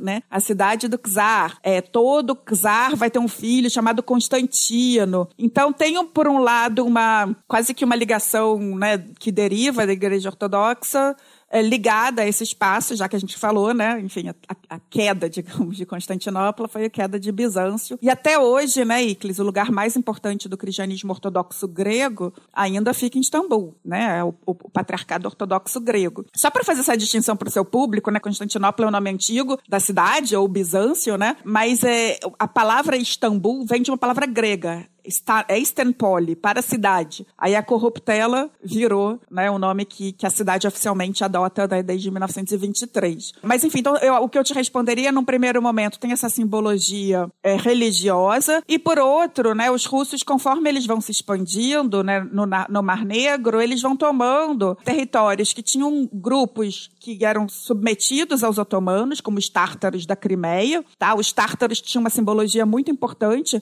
para o Império Otomano. A família Gilray, que era a família dominante, eles eram descendentes é, dos mongóis, da horda mongol. Então, os otomanos vão criar também a sua narrativa né, de sucessores do Império Bizantino, sucessores dos mongóis. Tem toda essa narrativa de né, por que, que é o Império global, universal, é porque ele é sucessor de diversos outros impérios poderosos, né, entre eles os, os mongóis. Então, a tomada da Crimeia ali no século XVIII se eu não me engano, depois tem que ver a data exata, né? É um território que fazia parte do Império Otomano e que depois foi russificado, embora até hoje, esses dias mesmo, o Erdogan estava brigando com Putin porque estava maltratando os tártaros, né? E a diáspora tártara, tem uma diáspora tártara muito grande na Turquia, inclusive o maior historiador do Império Otomano, cara que cria em grande medida o campo de estudos otomanos e por causa dele eu fui estudar em Bilkent, era o Halil Naljuk, ele faleceu algum tempo atrás, em 2015, ele era tártaro, tá? Então, então você tem essa questão da Tartária, digamos assim, ou Tatar, como fala em turco, e mais para o noroeste, digamos, né? Noroeste, não, nordeste, perdão, do Mar Negro, aquela região ali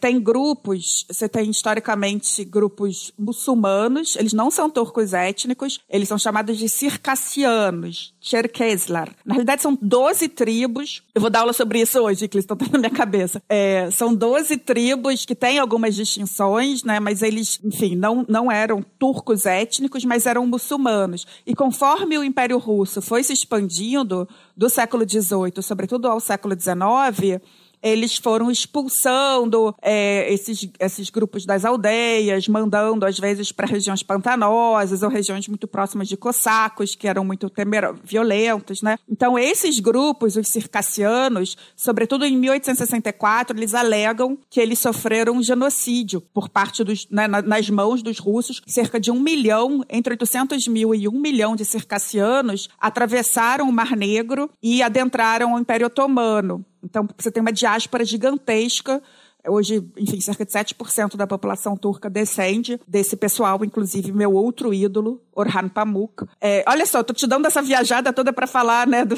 do histórico. Então, é, além da questão religiosa, você tem a tomada da Crimeia, que tinha os tártaros, ainda no século XVIII, e sobretudo no século XVIII e XIX, regiões que já não estavam sob domínio otomano, mas geram né, o que eles alegam ser um genocídio, mas uma migração que impacta na história otomana. Né? Os circassianos, assim que chegam ao território território otomano, muitos vão, já vão adentrar as Forças Armadas e muitos vão com, com sangue nos olhos, porque eles sofreram muito nas mãos dos russos, né? Não é à toa que falam que tem circassianos além de curdos envolvidos com genocídio armênio, que tem, enfim. Aí não vou adentrar nessa, nessa complicação. Só para te responder em relação aos russos, eu resumiria o, o aspecto simbólico religioso as disputas, né, no Mar Negro, no primeiro momento, né, a Crimeia e depois, né, o, o, que acontece com os circassianos, de uma maneira geral, e a gente sempre tem que lembrar a importância dos estreitos turcos, né, os que a gente chama de estreitos turcos. O estreito, você tem o Mar Negro, aí você tem o estreito de Bósforo, que vira Mar de Mármara, que vira estreito de Dardanelos. Se eu fechar os olhos e falar Mar Negro, a gente vai pensar que tem, né? Bulgária, Romênia, Rússia, Ucrânia e é, no Cáucaso ali a Geórgia, né? Como os países ali do Mar Negro. Mas sobretudo a Rússia é sempre, até hoje, é importantíssimo os estreitos turcos para navegação, a, a, acessar as águas quentes do Mediterrâneo. Então, no século XIX, quando a Rússia está se tornando, né, cada vez mais 18, 19, né, potência, quer chegar às águas quentes do Mediterrâneo, tem que passar no meio da cidade de Istambul. Eu brinco que a aula de, de geopolítica, Iclis, fica sentadinho ali olhando os estreitos até hoje. Você quer ver o quê? Navio fantasma levando grãos da Ucrânia? Tá lá. Tem uma galera chamada Istanbul Watchers, que é a galera que fica ali com, com binóculo, né? Olhando o que acontece nos estreitos. Então, várias respostas possíveis, né, da relação e, sobretudo, o antagonismo. O que é muito novidade, Iclis, é a última coisa que eu falo sobre isso, é essa boa relação do Erdogan com Putin, né? Esse negócio aí de relações próximas entre Rússia e Turquia, é, que é o, né, a instituição, a entidade que descende do Império Otomano, é novidade na história. No, no, no, geral, era sangue nos olhos e ficaram em lados opostos na Primeira Guerra. Né? O Heitor contou bem aqui no episódio para vocês, né? porque o chamado genocídio armênio, desculpa, é assim que tem que falar na Turquia, né? o genocídio armênio, é, o histórico dele é, tem a ver com batalhas no Cáucaso, né, entre otomanos e russos, que não dão certo. É, o temor, digamos assim, otomano de que os armênios seriam quinta coluna frente aos russos. Então, é um histórico de antagonismo e que, que adentra ainda é, o século XX. Né? A República da Turquia, que deriva do Império Otomano, vai entrar para a OTAN em 52. Por quê? Por que ela é importante para a OTAN? Porque ela tinha fronteira com a União Soviética, com as três fronteiras, com três é, repúblicas soviéticas do Cáucaso e também né, os estreitos importantes para os soviéticos e a Bulgária ali na órbita soviética também. Então, tá tonto? É muita informação? Bem-vindo ao meu mundo. Bom, mas aí o problema é de quem tá ouvindo.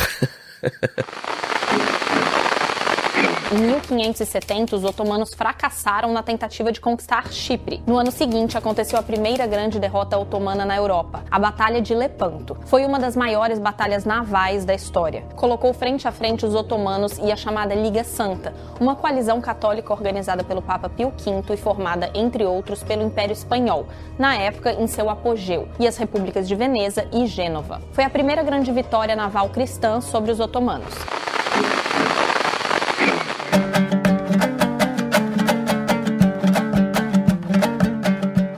E deixa eu te perguntar, ainda sobre o século XIX, é, eu queria conversar um pouco sobre colonialismo, especialmente da parte da Europa com relação à África, Ásia, mas não apenas esses continentes, né, mas principalmente esses. E quando a gente fala desse momento, raramente o, o Império Otomano é mencionado. Então eu queria te perguntar sobre se os otomanos tinham alguma relação com o colonialismo do século XIX, se eles estavam ali relacionados com a partilha da África, por exemplo. Como é que esse período impactou o Império Otomano antes, claro, né, do, da Primeira Guerra Mundial? Então, tem, tem uma galera, o, so, o sobrinho do, do Edward Said, que é o Osama Makdisi, que é fascinante. Ele é, acho que universidade, ele é professor da Universidade de Texas. Ele tem um artigo que é meio clássico que se chama Orientalismo Otomano. O que a gente vai ter por parte da elite otomana tentando se reinventar, o Império Otomano tentando centralizar, é quase que né, temos que dominar e, e conter esses integrantes do Império Otomano atrasados. Então há quem diga que tem uma mentalidade meio que colonial, né? Como eu falei, o Império Otomano começa a construir estrada de ferro, começa a usar o telégrafo, começa a usar fotografia, tem um sultão lá, o Abdul Hamid II, que ele era neurótico, ele não saía do palácio que ele tinha medo, mas ele vai governar. Eu, eu mexi no acervo dele de fotografias, tem foto de tudo. Ele queria ver o que estava acontecendo. Você tem a criação das as construções até hoje, das torres do relógio, né, que era para mostrar que, que o Império Otomano estava chegando.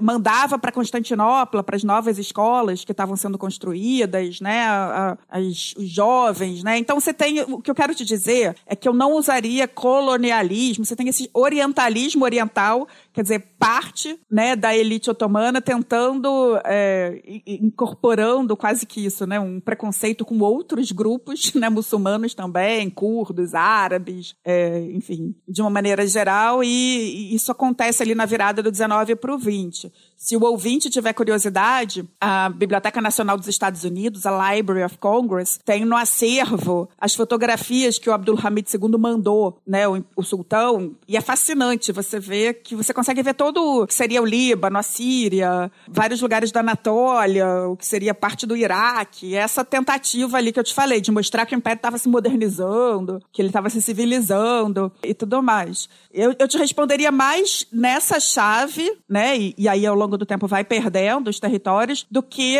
um colonialismo é, nos moldes do que a gente estuda na história hum, ocidental. Hoje, é, é, é, às vezes, sobretudo quando a gente lida, eu trabalho muito com imigração, né, que veio para que seria o Líbano e a Síria, muitos falam, ah, porque os otomanos, né, eram como se fosse uma coisa meio é, imperialista por parte do Império Otomano, né, mas é, eu, eu tomaria cuidado, porque a forma, você estudar a história otomana, você tem que fazer um switch na sua cabeça, é isso que eu estou tentando dizer, né, multiétnico, multireligioso, multilinguístico, né, uma forma descentralizada por boa parte da história, é, na fase final, talvez quando comece a emular as instituições né, e as formas ocidentais de domínio, a gente possa ver alguma similaridade, mas eu, eu fugiria um pouco disso. É, como eu falei, os otomanos tinham uma presença né, no norte da África, tinham conexões, por exemplo, os eunucos negros, que eram, que eram autoridades né, no, nos haréns, otomanos, eles vinham do Egito, mas eram capturados em rotas de escravizados, ali vindo do Sudão. Então, assim, o Império Otomano tinha uma ligação histórica com outros lugares da África, mas se tem alguém estudando sobre isso, eu ainda não, não adentrei enfim, eu, eu não entraria muito nessa, nessa seara, porque, mais uma vez, né, estou escolhendo as minhas as minhas batalhas. O que hoje sim tem, hoje, aliás, é um tema de pesquisa para quem estiver ouvindo e quiser estudar, eu vou adorar aprender. Hoje, 2023, nos últimos anos, você tem uma presença da Turquia, da República da Turquia, na África Ocidental. Eu acho que o Brasil precisa entender mais isso, porque o Brasil está marcando bobeira ali. Então, quando você pensa, sei lá, as questões do Golfo da Guiné, na África Ocidental, você tem né, as potências ainda, né? Você tem a Europa presente, a Dinamarca presente porque ela faz ali o Maersk, né? Enfim, comércio marítimo, enfim, o Brasil está mais ausente do que deveria e a gente tem a Turquia ali crescendo. Mas aí eu estou dando uma viajada, estou chegando nos dias de hoje nem usaria a chave colonial. Tem uma, uma agenda aí turca de global player e uso o Islã. Mas enfim, abri um pop-up aí que eu viajaria, tá? Mas eu não, eu não usaria o termo colonialismo para o Império Otomano eu entraria mais nessa chave do orientalismo oriental. E o Sama Makdisi, maravilhoso, professor, é, sobrinho de Edward Said, e eu acho que ele é professor da Universidade do Texas. Ele vem publicando muito sobre isso. Para terminar, eu queria conversar um pouco sobre o fim do Império Otomano. E aqui vale uma observação para quem está ouvindo a gente, que a gente já tem um episódio de Primeira Guerra Mundial, a gente já tem um episódio sobre genocídio armênio, a gente tem um episódio sobre Lawrence da Arábia que fala sobre a revolta árabe, então alguns pontos desse assunto vocês vão encontrar em outros episódios do História FM. Mas a gente não pode deixar de falar sobre, sobre esse, essa coisa, né, que é o fim do Império Otomano, a declaração da República da Turquia. Então, você poderia falar um pouco sobre isso? Sim. Na realidade, você falou de Lawrence da Arábia, eu, eu, eu implico um pouco. Né? Eu não sei o que foi falado sobre ele, né? Mas é, porque você tem, é, nessa fase final, na Primeira Guerra, as potências europeias, sobretudo os britânicos e os franceses, né, já ali dividindo os, os destroços, né? O acordo é, Sykes-Picot. E não só o Lawrence da Arábia vai ter um, um papel, né? Enfim, de ajudar o Império Britânico a adentrar ali, como a Gertrude Bell, eu acho que talvez ela mais do que ele, né? Que é uma historiadora britânica que conhecia a região é, como poucos. É, então você de fato tem né, as potências ali né, já cortando e vendo as suas regiões né, de interesse, usando o conhecimento acadêmico, histórico, antropológico, né, é, para pensar esse, esses interesses é, coloniais, mas você tem revoltas dos próprios árabes. O que eu estou querendo dizer é que tem toda uma historiografia que mostra né, que tem um pan-arabismo, proto-pan-arabismo ali, e de fato árabes se, né, se revoltando contra os otomanos, achando né, que teriam ali uma entidade própria e acabam sendo. Não é isso que acontece. Mas, enfim, estou abrindo esse, esse pop-up aqui que você falou do Lawrence da Arábia. Quando a gente vai é, para o Império Otomano né, e a República da Turquia, como eu falei, né, a gente tem vários nacionalismos ganhando força ao longo do 19. Na virada do 19 para o 20, a gente sim começa a ver ali com o Comitê União e Progresso, é, com os usos né, da, da arqueologia, estudos linguísticos, começa a ganhar força é, um, um nacionalismo turco. Com a Revolução dos Jovens Turcos em 1908, né, isso que a princípio era para ser né, um Estado mais moderno ali, né, vai ter parlamento, imprensa, que inclusive as minorias, o Heitor conta bem isso, né, os armênios, os judeus achavam que ia ser um bom momento. Não é isso que acaba acontecendo, né, ganha força o nacionalismo turco e quando a gente tem esse contínuo de guerras que eu estava falando, a Guerra da Tripolitânia de 11, a Guerra dos Balcãs 12 e 13, a Primeira Guerra Mundial, é, é um pouco nesse contexto que começa a se desenhar aí é, um nacionalismo turco mais forte e que tem essa liderança do Mustafa Kemal. Né? Mustafa Kemal era um cara, nascido um militar, né? nascido em Salônica, que passou a ser grega, é, em 1911. Quando acaba a Primeira Guerra, né, e, e, você tem o Tratado de Sèvres, o sultão aceita o Tratado de Sèvres, que era tido como humilhante, né? O, o Ataturk lidera um grupo na Anatólia, né? Enfim, de 19 a 23 eles chamam na história turca, né? De guerra da independência, às vezes a gente vai chamar de guerra greco-turca, tem diversos nomes né? na historiografia. E em 1923 esse grupo liderado por Ataturk declara, né, é o nascimento da República da Turquia. Tem muitas idas e vindas, enfim, não vou aprofundar aqui. E aí tem um novo tratado internacional sendo assinado, que é o Tratado de Lausanne, que apaga, né, o Tratado de Sèvres. Pelo Tratado de Sèvres nasceria uma Armênia maior, nasceria um Kurdistão, né? Enfim, pelo Tratado de Lausanne não tem nada disso e é praticamente o mapa da Turquia de hoje. Só o rabicho ali, que é a Hatay, foi dado pela França um pouco depois. Então, é, o que a gente tem aí nesse contínuo de guerras é, de fato, o fim daquele, daquele grupo multiétnico, né? É, com o genocídio armênio, e aí, né, sempre complexo o número, mas alega-se que um milhão e meio de armênios né, teriam sido mortos. É, a gente tem a troca de populações com a Grécia, então aqueles gregos, descendentes dos bizantinos, que viviam desde tempos imemoriais ali na Anatólia, né, vão ser obrigados a sair das suas casas. Até hoje você tem algumas aldeias na Anatólia, casas de pedras, né, abandonadas, que eram de gregos. Então, em 23 você tem isso, os gregos da Anatólia, da Turquia, vão para a Grécia e os turcos da Grécia vão para a Turquia. Isso é super sensível ainda hoje, porque tinham muito mais gregos na Turquia do que ao contrário. Eles falam que não é justo a questão de reparação, né? Imagino que, que o público saiba que turcos e gregos né, não se amam, para ser boazinha, né? Enfim, você tem sensibilidades que advêm de muitas questões, sobretudo desse, desse período. Então, eu querendo falar isso, né? Sobretudo quando a gente pensa os armênios e os gregos, que eu fiquei frisando né, para os ouvintes, que eram os grupos né, de, de maior é, proeminência, digamos assim, quando a gente pensa esse império multiétnico, religioso e linguístico. É, e aí a República da Turquia vai nascer com 99% da população muçulmana muçulmana. E um pouquinho, assim, os que sobram, um pouquinho de judeus que ficam, né? Mas os judeus, é, os judeus não vão sofrer o genocídio armênio, nem a troca de populações, né? Se foram impactados foi muito é, pelas beiradas, mas, né? Enfim, eles agora com o nascimento da República da Turquia, aquele grande, aquela grande autonomia que eles tinham, eles vão perder. Tem todo o impacto econômico, político. Então, é, muitos judeus do Império Otomano, da República da Turquia, começam a sair. Alguns vêm para o Brasil, né? Boris Fausto, quem já leu Negócios e Ócios, né? O livro de memórias do Baris Fausto, ele conta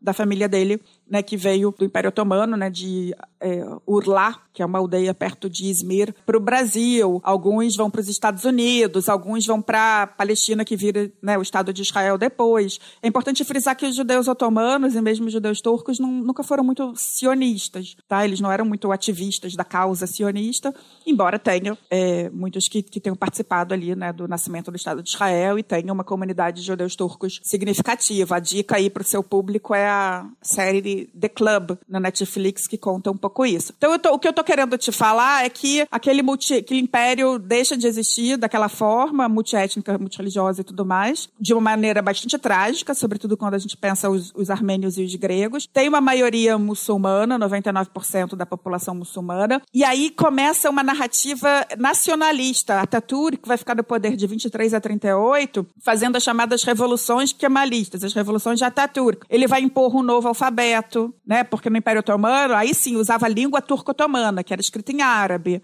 Ele agora vai usar letra latina, ele vai proibir o fez, que era um chapéu, né? Vai proibir o véu, vai fazer o final de semana que nem na Europa, vai usar a legislação suíça, né? É, e europeia de maneira é, como parâmetro. Então, é, a ideia é que nasce uma República da Turquia, apesar de 99% da população muçulmana voltada né, para o Ocidente e secular, e tentando turquificar todo mundo. Eu já falei aqui para o público que né, tem uma galera que é circassiana, enfim, mas muitos circassianos vão se turquificar, os tártaros, né? Quer dizer, quando a gente fala os turcos, mesmo hoje, você chega de perto, tem um monte de refugiado que chegou de Salônica, da Bulgária, é, de, da Bósnia, é, enfim, dos países árabes e os curdos. E aí, deixa aí a dica para você fazer um episódio sobre os curdos, de repente com Tiago Duarte Dias ou com Paulo Gabriel é, e Luda Rocha Pinto, que certamente são mais habilitados do que eu para falar. Porque aí você tem cerca de 20% da população turca que é curda,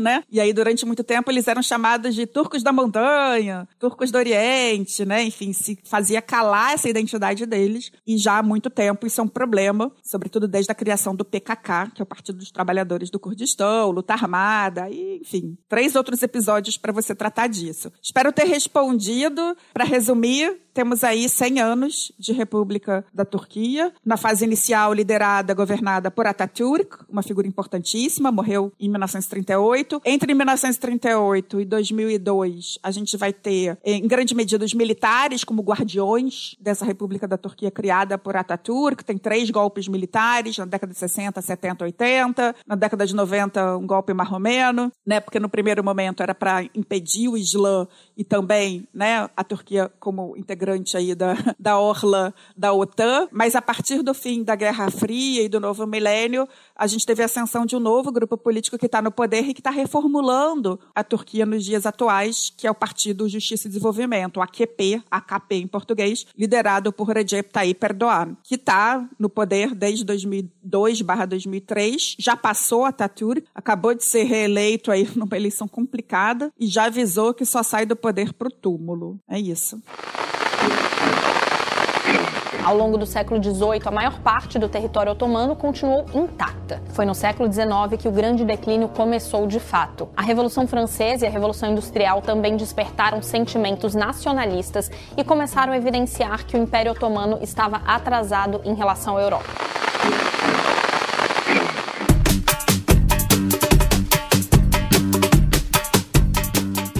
Recomendações de leitura para quem ouviu o episódio até o final, quer aprender mais sobre o Império Otomano. Se você tivesse que recomendar um livro, talvez dois ou no máximo três, o que é que você recomendaria para o pessoal? Olha, Iclis, em português, infelizmente, o pouco que tem, não recomendo. Tem um livro do Alan Palmer que não recomendo. Bem, tem a minha tese de doutorado, que foi publicada pela FUNAG, está disponível gratuitamente no site, que é do Rio de Janeiro a Istambul, Contrastes e Conexões entre o Brasil e o Império Otomano. Então, o ouvinte que escutou isso tudo já pode entender um pouquinho melhor né, o contexto que o Brasil e o Império Otomano vai se aproximar, ali na virada do 19 para o 20. Mas, assim, tem dois livros em inglês, Iclis. É, um é Osman's Dream, da Caroline Finkel, porque é muito difícil você fazer esse voo de pássaro, né, que eu estou tentando tratar aqui. É muito complicado. Mas a Caroline Finkel, ela é historiadora tem doutorado, mas ela é jornalista. Então, até recentemente era o meu livro preferido. Mas fica a dica: Osman's Dream, O Sonho de Osman. Agora eu tô apaixonada pelo livro The Ottomans, do Mark Bayer, que eu tô lendo ainda, tô nas últimas páginas. Porque, Iclis, ele defende que o Império Otomano tem que ser entendido como na história da Europa. Ele é professor da LSE, da London School of Economics, de História Internacional, e ele já fala há bastante tempo que você tem que estudar, inclusive o, o Sultão Mermeto como um príncipe renascentista. É, e eu tô encantada com esse livro porque ele escreve muito bem, é muito bem resumido. Ele traz muito a questão dos sufis. Estava até falando com o professor Paulo Gabriel, como os sufis tiveram papel, sufistas, né? Tiveram papel na história importante na história otomana. Mas enfim, esses dois livros em inglês são grandes resumos, né, da história do Império Otomano. Infelizmente, em português, quem sabe o Heitor racha tempo para coautorar comigo um livro que está nos nossos planos, um livro de uma história do Império Otomano para o público brasileiro. Então é isso, gente. Monique, tens alguma consideração final, algum último recado? Eu queria é, indicar para os ouvintes, Eclis, o que acontece muito comigo e dá certo, que são é, séries na Netflix. Então, assim, ai, Monique falou muita coisa complicada, é muito livro, livro em inglês. Cara, vai pro Netflix, assim, o primeiro, a primeira série que vocês têm que ver é a Ascensão do Império Otomano, que eu falei, né? Os primeiros episódios são sobre a tomada de Constantinopla, e eles misturam parte dramática com um depoimento de historiadores, os melhores historiadores que tratam de história otomana. Tem é, também essa série que eu falei, The Club, que é o clube, né, que se passa na Istambul dos anos 50 e mostra um pouquinho do passado grego e do passado judaico e mesmo questões de gênero é, na Turquia. E pro período ali de Ataturk, tem uma série que ela é meio tosca, mas eu adoro série tosca, que se chama Midnight at Pera Palace, Meia-Noite no Pera Palace, que, que, enfim, uma história é, que, que, se passa num hotel, né, em que uma, um dos personagens é Ataturk. Então, né, Iclis, realidade do século XXI. Tô cansada, gripada, não quero ler inglês, o livro tá caro pra burro. Tem algumas séries na Netflix que ajudam a gente a entender essa história aí complexa. Inclusive, eu acho que é por causa das séries da Netflix que esse episódio foi talvez o mais pedido da história do História FM. Ah, eu é? acho que a galera tá assistindo essas séries e se empolgou e queria episódio. É o meu chute. Ah, espero que eu tenha ajudado aí a, enfim, atender esse pedido. Se tiver dúvida, eu tô às ordens, tá, Iclis? Tranquilo. Então é isso, gente. Muito obrigado por terem ouvido até o final. Não se esqueça da nossa campanha na Apoia-se que financia esse podcast em apoia.se História. E os livros citados no final desse episódio, vocês encontram o nome do autor e o nome do livro no post desse episódio no nosso site historiafm.com. Então é isso. Muito obrigado e até a próxima.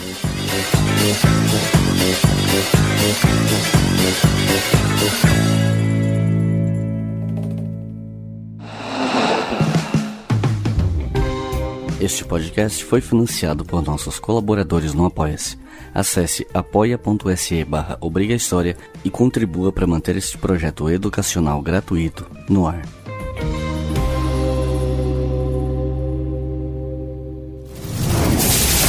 Esse podcast foi editado por Samuel Gambini, samuelgambiniaudio.com.